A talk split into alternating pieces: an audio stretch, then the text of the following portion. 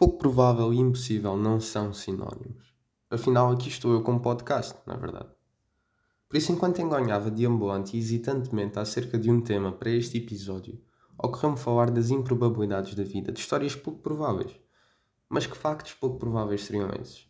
A vida na Terra está cheia de coisas estranhas, daquelas coisas surpreendentes, acontecimentos que só ocorrem uma num milhão de vezes. É verdade mas presumo que ninguém me quer ouvir falar durante 3 minutos e qualquer coisa acerca de um tipo qualquer que foi comer um abacate e ficou extremamente chocado com a improbabilidade de se ter deparado com um abacate sem caroço. Ou então de alguém capaz de tocar Living on a Prayer dos Bon Jovi numa flauta com o nariz enquanto faz malabarismo. Não. Ninguém quer.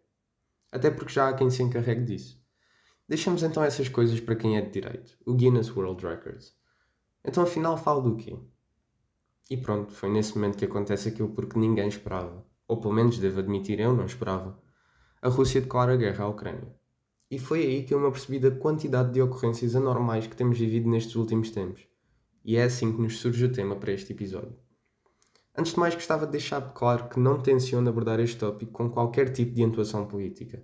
Não é de toda a minha intenção. Isso deve-se a dois motivos em particular.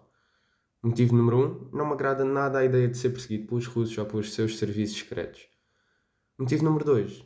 Novamente já há quem se encarregue disso.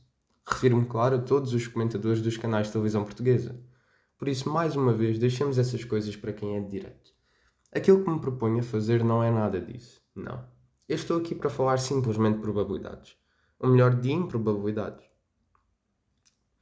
Ora, estão a ver aquelas típicas perguntas que toda a gente faz aquelas clássicas onde é que te vês nos próximos 5 anos. Desde já, o meu imediato pensamento costuma ser: olha, meu, eu só estou a tentar chegar à sexta-feira. Mas a verdade é que se me fizessem esta pergunta há 5 anos e uma vez ultrapassado este sentimento e chegado ao momento em que realmente começo a imaginar o meu futuro, nunca teria respondido que nesse tão curto espaço de tempo teria vivido uma pandemia e estaria a observar aos poucos aquilo que parece ser o início de uma guerra mundial. E aposto também nenhum de vocês teria dito algo do género. Caso tivessem dito, então devo-vos os meus parabéns. Talvez devessem dedicar à leitura do futuro nos programas da manhã.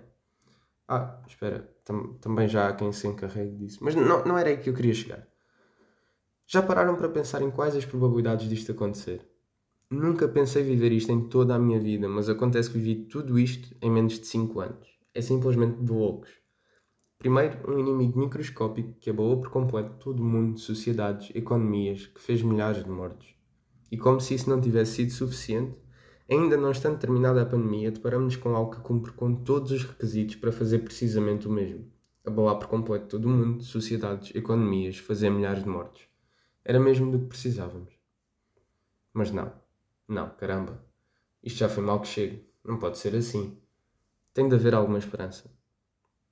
E, felizmente, ainda há.